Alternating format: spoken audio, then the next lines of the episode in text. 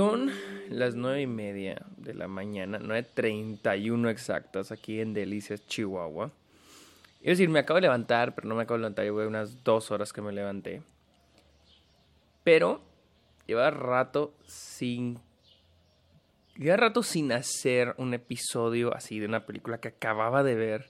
Y más que nada una película que no se acaba de estrenar, un clásico de hecho, y de la que tuviera ganas de hablar. Así que en este episodio voy a hablar de la película MASH. Mi nombre es Sergio Muñoz, bienvenidos a Está OK, este podcast donde yo les hablo de cine, de series, películas, los festivales, la temporada de premios, la industria y de muchos otros temas. Ya verán que ya han de ver que acabo de publicar eh, en esta semana dos nuevos episodios que son este que son reflexiones. Uno es sobre si las películas son eh, tienen una responsabilidad social hacia la gente, que si deben de tener un mensaje y también un episodio donde hablo de los documentales. Esos dos episodios fueron sugerencias, peticiones de mis Patreons. Así que síguenme en Twitter e Instagram y en Twitch. Estoy como arroba el Sergio Munoz. También estoy en Letterboxd donde estoy a diario subiendo todas las películas que estoy viendo. Todo lo que estoy viendo, ahí lo subo, ahí lo registro. Y también, si se sienten generosos, pueden ir a apoyarme en Patreon con lo que ustedes me apoyen, eso lo uso para mis cortometrajes, para mis proyectos y como me voy a mudar a Austin para estudiar mi maestría en cine, tal vez lo use también para eso. Así que si se sienten generosos pueden ir a Patreon, a apoyarme y también yo les doy algunos beneficios, como ya les dije, muchos de los episodios que publico, algunos de los episodios son sugerencias, peticiones de mis Patreons. Ah, además hacemos videollamadas, tuvimos una la semana pasada y vamos a tener una la siguiente semana. Y también hay episodios exclusivos que de hecho va a haber, hay varios episodios exclusivos. Hay un episodio donde hablo de cuáles son las películas de culto. Hay otro donde doy la review de A Sun. Eh, hay otro, tengo la, la, edición de Road Trip, donde cuando yo viajo en carretera me estoy grabando. Y esta semana voy a hacer un episodio, voy a hacer una, una pequeña seccioncita donde voy a recomendar películas en blanco y negro. Películas en blanco y negro para las personas que no les gusta el blanco y negro. Porque sí, hay personas que no les gusta el blanco y negro y es entendible, entonces voy a hacer una sección de, este, de, de episodios exclusivos para Patreon, de películas que yo les recomiendo en caso de que no les gusta o no les atraigan las películas en blanco y negro. Yo les voy a decir, vean estas películas para que se sientan un poquito más atraídos, para que sí, yo entiendo que mucha gente dice, ah, blanco y negro es aburrido, y probablemente es más que nada la cinematografía o, el modo en que se filmaba antes, que tal vez para muchos esa apariencia se vea aburrida. No solo es el blanco y negro, simplemente es toda la, la producción. Entonces, con esa sección para los exclusiva nada más para Patreon, yo les voy a recomendar películas en blanco y negro y por qué se las recomiendo, de qué tratan, por qué me gustaron, etcétera, etcétera, etcétera. Entonces va a venir, yo creo que esta semana va a venir el primer episodio de eso, voy a recomendar yo creo tres películas por episodio y luego ya semanalmente o cada dos semanas. Pero bueno, vamos a hablar de MASH. Ok, como siempre, como siempre, yo cada vez que hablo de una película, si es que sonamos aquí, siempre hablo de mi background con las películas. Y, mi background con esa película es muy simple. Yo de MASH había oído muy poco, de esas listas de clásicos o, más que nada así de clásicos. Entrar en esa lista de los clásicos, MASH. Pero es una película que veía más en listas, pero no voy a hablar a la gente tanto de ella. Sabía que era una película y que había una serie de televisión. No recordaba si, había sido primero la película y luego la serie, pero no, si fue, primero, si fue primero la película. Ah, la película es de 1970 y es dirigido por Robert Altman. Para los que no sepan quién es Robert Altman, Robert Altman dirigió The Player, no, nadie. Bueno, yo vi The Player para una clase de guion. Está muy buena y de hecho él ganó el Oscar. Creo que así ganó. No, no, no lo ganó, nada más fue nominado por The Player. ah, ah no, el que ganó el Oscar por The Player fue el. Ah, nadie. Oh, qué triste. Yo pensé que sí había ganado un Oscar, pero bueno, no, al parecer no. The Player no ganó nada. Eh, o no sé si conozcan eh, Gosford Park. No, nadie. Bueno, Gosford Park es del 2001, está buenísima. Es sobre eh, un asesinato, creo que es un asesinato. eh, sobre, es una película de crimen. Es como Downton Abbey combinado con Clue. Está muy buena Gosford Park. Robert Altman dirigió estas películas, pero creo que, creo que MASH, déjenme verifico para no contar las mentiras. Creo que MASH, eh, no, me parece que no lo fue. Iba a ver si MASH fue su primera película, pero no, MASH no fue su primera película. Pero bueno, ayer vi MASH sin saber de qué era, sin saber de qué iba a tratar, ni siquiera sabía el género, ¿ok? MASH trata la historia de estos soldados, este, son los, bueno, no son los soldados, son el staff del ejército que llega a, la, a, la, a una base durante la guerra de Corea, ¿sí? Y pues se centra más que en los protagonistas, que son, el protagonista es Donald Sutherland, ¿sí? Pero van apareciendo otros, este, está por ejemplo Duke, que es este, interpretado por Tom Skerritt, el personaje de Donald Sutherland, se llama Hawkeye, ellos son los primeros que llegan, Duke y Hawkeye, llegan al, ahí al, campamento, ahí se, acomodan, vamos aprendiendo que ellos son cirujanos, son médicos, van a estar ayudando a los heridos, etcétera, etcétera. Y se van a sorprender los que no sepan nada de MASH, pero esta película es una comedia. sí, es una comedia. Ok, voy a empezar con las cosas buenas. la película, les digo, es, son estos personajes que llegan a un campamento durante la guerra, la guerra contra Corea, eh, la guerra de Corea, Corea del Sur contra Corea del Norte. Ah, y les digo, es como estas diferentes historias. No es tanto una antología, simplemente pasa un, un arco narrativo y lo brincamos a otro, lo brincamos a otro, lo brincamos a otro. Son diferentes arcos narrativos que le van sucediendo a nuestros personajes. Y son más que nada como que situaciones tipo sketch, pero no tanto sketch, porque un sketch sería una escena nada más, pero aquí es como que toda una secuencia, una cosa de, una secuencia de, de, de, de, una secuencia que crea un arco, y cuando crea ese arco ya brincamos a otro, ¿verdad? Les explico cómo está la cosa la dirección es muy buena. A mí me gustó mucho el, la cinematografía de la película, lo que es la producción. La fotografía es muy buena. A mí, a mí me gusta mucho la fotografía de los 70s porque hay mucho uso de lo que es el zoom. Ah, y es muy inteligente a la, a la hora de hacer comedia visual. Hay un momento donde hay una recreación de la última cena. Y es muy, está muy chingona como hacen el zoom cuando empieza la escena es un zoom, no sabemos, todos no sabemos, no estamos a... ¿Cómo les puedo decir? Es un tipo, es un personaje que se quiere suicidar. Entonces, el personaje principal está hablando con un padre para ver si lo puede bendecir para que se vaya al cielo. Porque ya ven que en la guerra y pues en la vida real un padre llega y este, creo que le da bendición, no sé, no, no estoy seguro, para que se pueda ir al cielo. Entonces el padre está de que no, que no se puede. Entonces es una sola toma en zooming y cuando le dice, y ya cuando el otro dice, bueno, usted lo arregla el personaje principal, y ya sale de la escena y hacen un zoom out y vemos a todos en la escena tratando de despedir a su amigo, el que se quiere suicidar, ¿sí? Ah, les digo, ese tipo de trabajo está muy bien hecho, la fotografía está muy buena, las escenas aéreas, no soy fan de las escenas aéreas, pero aquí en, este, en esta película funcionan muy, muy bien. Las actuaciones también son muy buenas y creo que la película, si nos contextualizamos bien al año en que fue, en que salió en 1970, que es, creo que era durante la guerra de Vietnam, durante, durante la Guerra Fría, funciona como una crítica social hacia la guerra, donde se mofan de las situaciones de la guerra, la situación de los soldados. La película, esa es mi cosa con la película, y la premisa puede, la premisa puede sonar interesante, pero la película es más que nada, es como una película de fraternidad, esas películas como American Pie, ¿sí? Donde son un chingo de hombres haciendo pendejadas, hombres blancos haciendo pendejadas de hombres blancos, ¿no?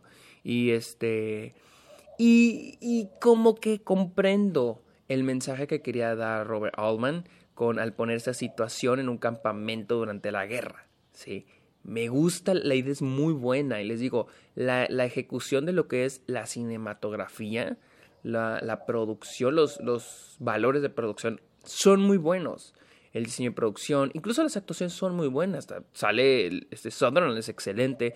Incluso tenemos un momento donde aparece Robert Duvall, la primera mitad de la película. es muy buena, les digo, es, es un clásico. Desafortunadamente, aquí vengo con lo malo, es un clásico que no ha envejecido nada, nada, nada bien, si es que podemos ir a envejecer, porque no sé si en su, incluso en su época pudo haber sido tan bien recibida. O sea, es que entiendo por qué en su época fue muy bien recibida, porque en, el, en 1970 pues se estaba viviendo una guerra, se estaba viviendo la Guerra Fría, y entiendo que la gente dijera, ok, una comedia de la guerra y es una crítica social a la guerra. Pero, ah, honestamente, cuando ya la película yo la veía. El inicio, les digo, al inicio de la película yo era de que no mames, esta película está chingoncísima. 5 de 5 estrellas, 10 de 10. La, o sea, wow. Pero mientras más avanzaba. Ah, y ahí les va. Todas esas historias, esos arcos narrativos, les digo, son comédicos. El problema es que uno, la, la comedia es muy viejita, es muy gringa, muy, muy gringa. Y mi problema es de que es una comedia muy muy de bullying, muy de acosar a la gente. Hay muchos chistes ah, sexistas, hay muchos eh, eh, chistes racistas, homofóbicos, pero a veces digo que trato de centrarme en la época decir, ok, era otra época, ya hacer eso, ya ahorita hacer chistes, incluso hacer chistes de gordos, es como que ya, güey, o sea, ya eso no, ya no es comedia, güey, eso es como que comedia muy, muy, muy barata. Pero en ese, cuando son películas viejitas, a veces digo, ok, me voy a contextualizar.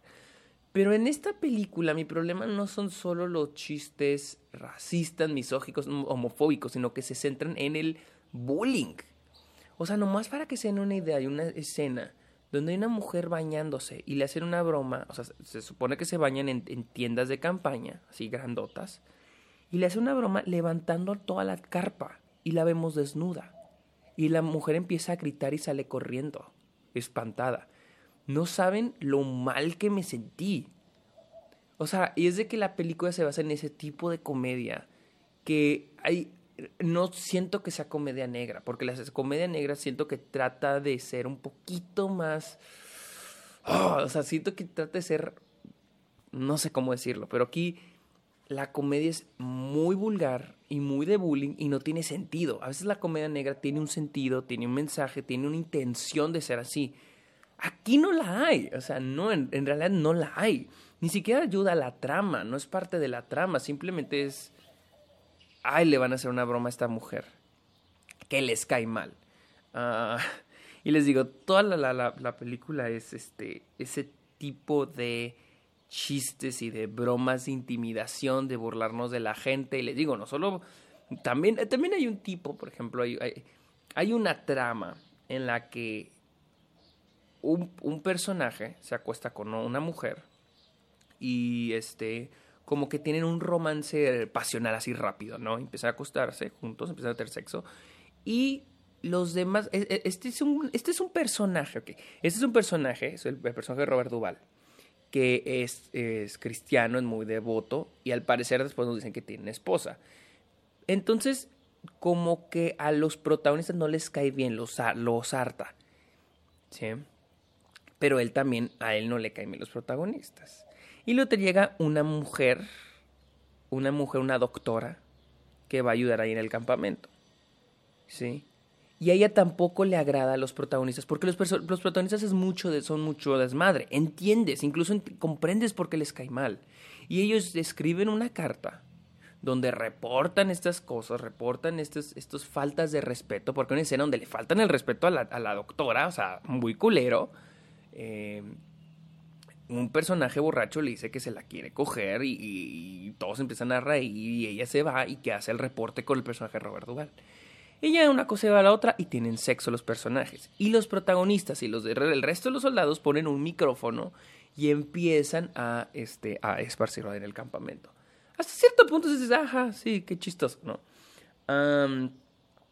Pero, por ejemplo, el día siguiente empiezan a hacerle, empiezan a ser muy, muy fastidiosos con el personaje de Robert Duvall. Empieza a hacer casi bullying, así a, decirle de cosas. Incluso Robert Duvall se agarra a golpes con uno y se lo llevan amarrado con una, con una chamarra de esas blancas, de estas que, ponen en los, en los psiquiatras, en los, en los um, hospitales psiquiátricos.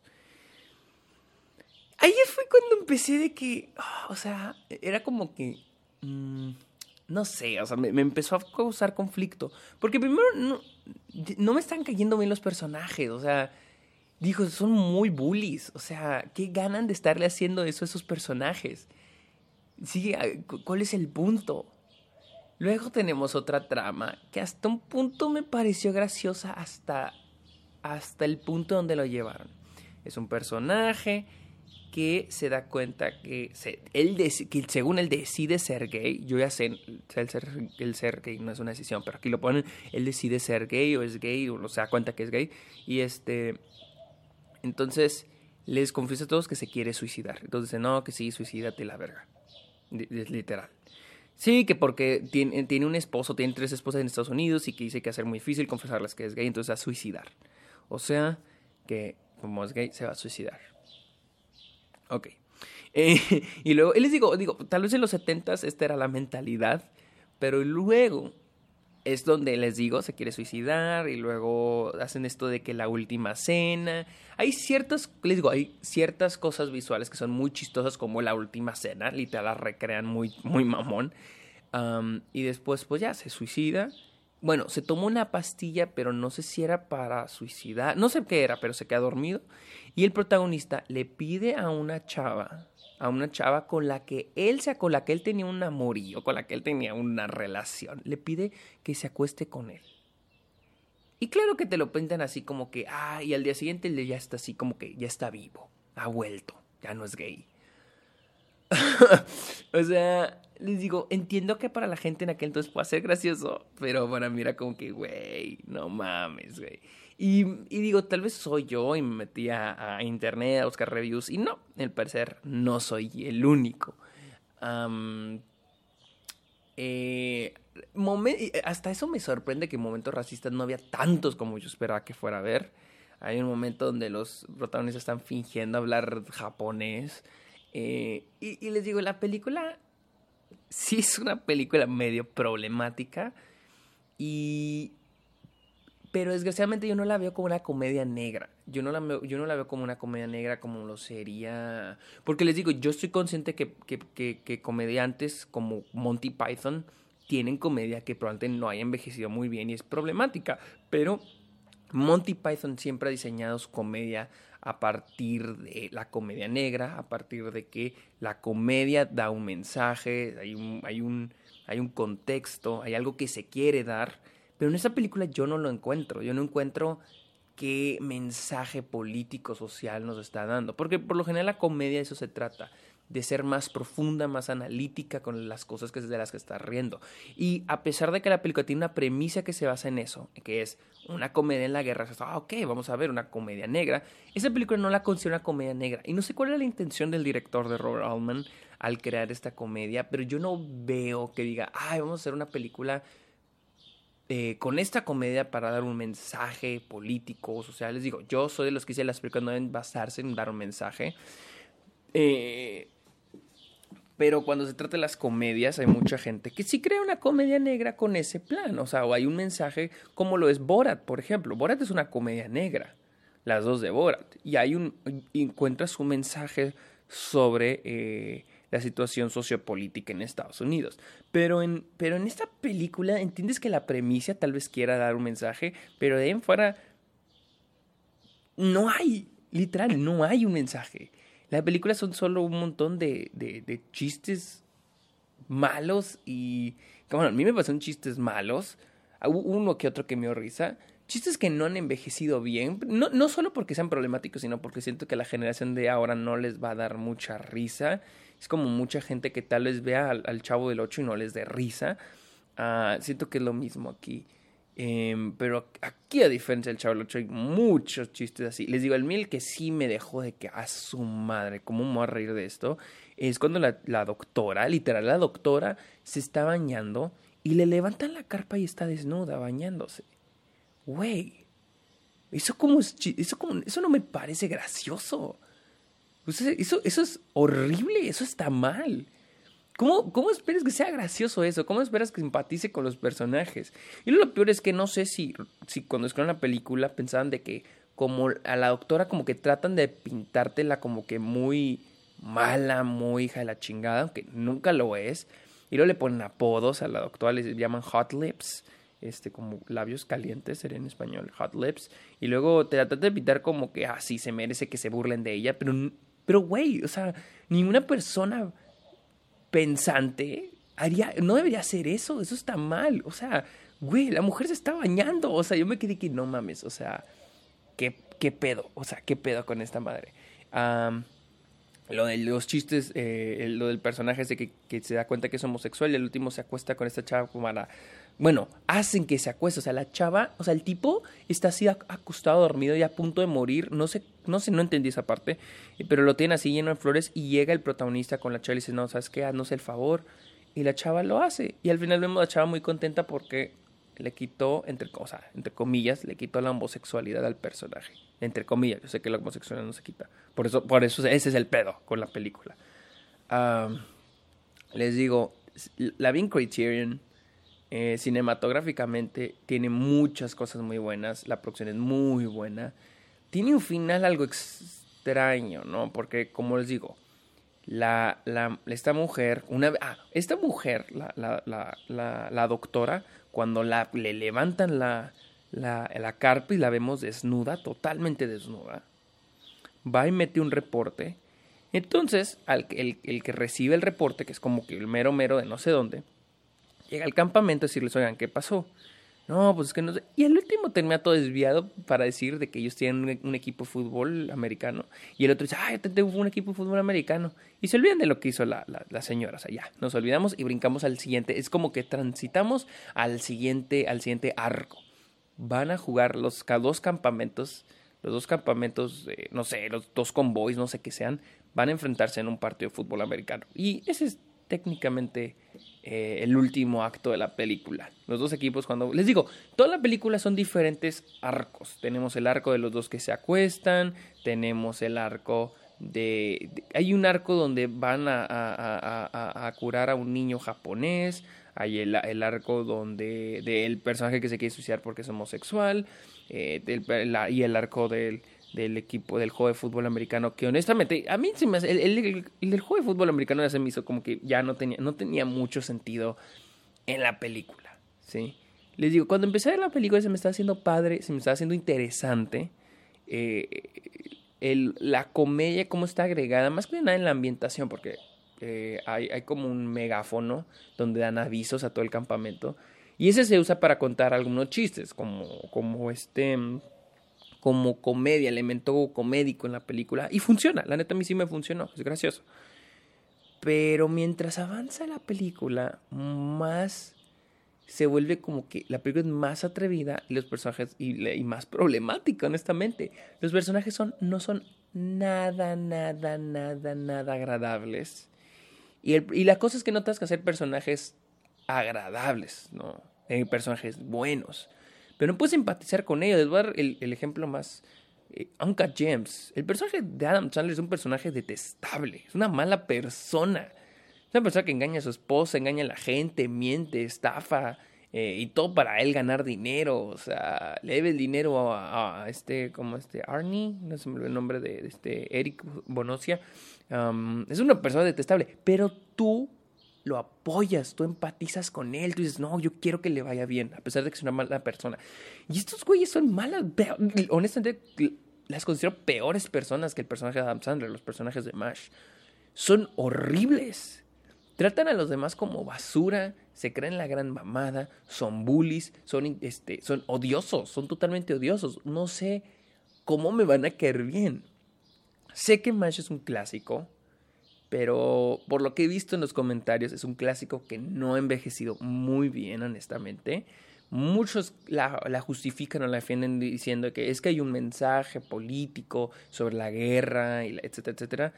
Pero también he visto contraargumentos diciendo es que no se ve. O sea, la en la premisa es ahí, lo mismo que yo digo. O sea, en la premisa se ve que sí hay como que una intención de dar un mensaje sobre la guerra, pero en la ejecución es, para mí es mala mala en el aspecto de que no logra dar ese mensaje. Mala en el aspecto que no se ven las intenciones. O sea, se ve de que, ah, mira, esto en la guerra. Pero todo es literal. Si sacamos a los personajes de ese ambiente, de, de la guerra, de, de... O sea, la premisa de una comedia en la guerra es nada más el contexto o la ambientación. Pero si sacamos a los personajes de ese ambiente y de ese contexto, si movemos los personajes a una fraternidad, a una de esas películas de universidad donde los, los, personajes sean pendejadas, no es muy diferente. O sea, honestamente no es muy diferente.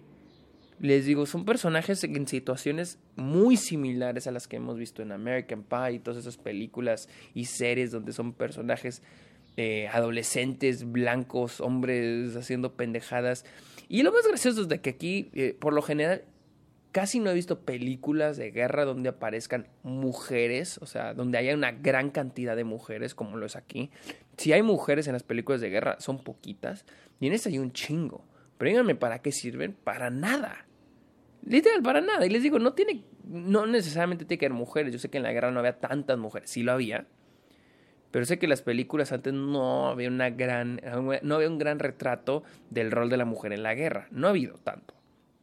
Y aquí sí hay un chorro en personajes femeninos. Dije, ah, ok, a ver, vamos a ver qué.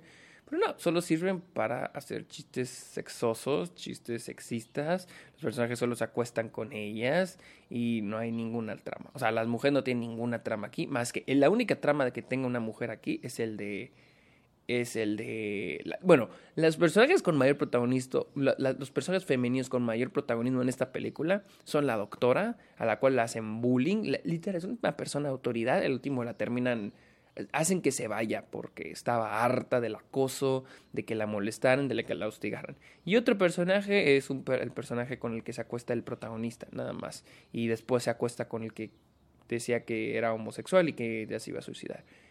Eso es el rol de los protagonistas femeninos.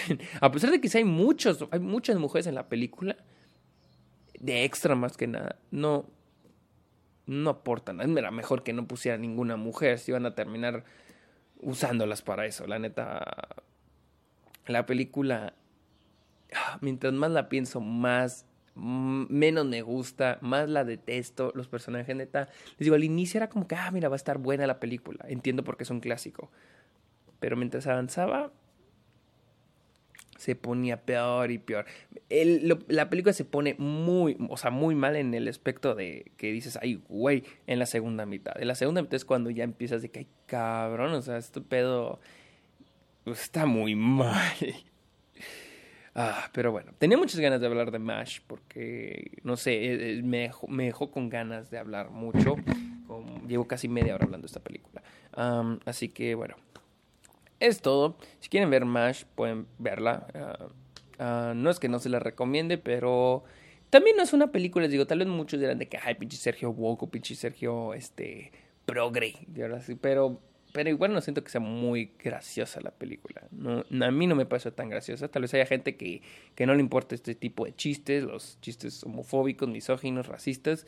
Pero igual siento que no es ni, ni, ni aunque aceptes esos chistes, no creo que les vaya a parecer muy chistosa esta película. Porque les digo, tiene una, una comedia muy gringa y muy anticuada. Muy anticuada. Ah, para mí, tres de cada diez chistes funcionaron. Así que bueno. Síganme en Twitter e Instagram como arroba el Sergio. También en Twitch, arroba el Sergio. En Letterboxd, donde estoy poniendo todo lo que subo. Y en Patreon. En Patreon, apóyenme si se sienten generosos hoy o mañana. Pueden apoyarme. Y yo creo que ya es todo, amigos. Pórtense bien. Bye.